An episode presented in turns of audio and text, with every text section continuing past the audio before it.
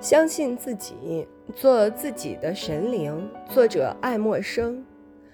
经过改良之后的机器带来的既有益处也有害处。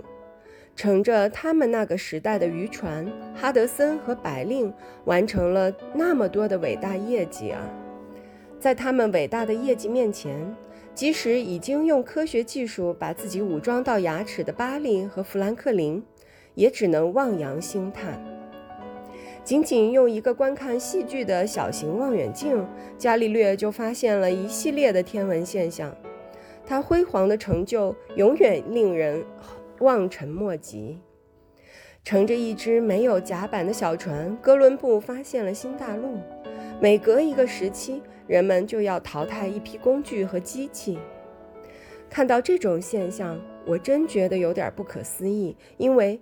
就是这些东西，几年前或几百年前还被人采用过，而且曾经引起过莫大的震动、轰动。伟大的天才都具有返璞归真的能力。我们把战争艺术的改进看作科学技术改进的成就，然而拿破仑却依靠露营征服了整个欧洲。其中有依靠依靠赤手空拳的英勇，也有孤立无援的险境。这位皇帝认为，无论是谁，也不可能建立一支完善的部队。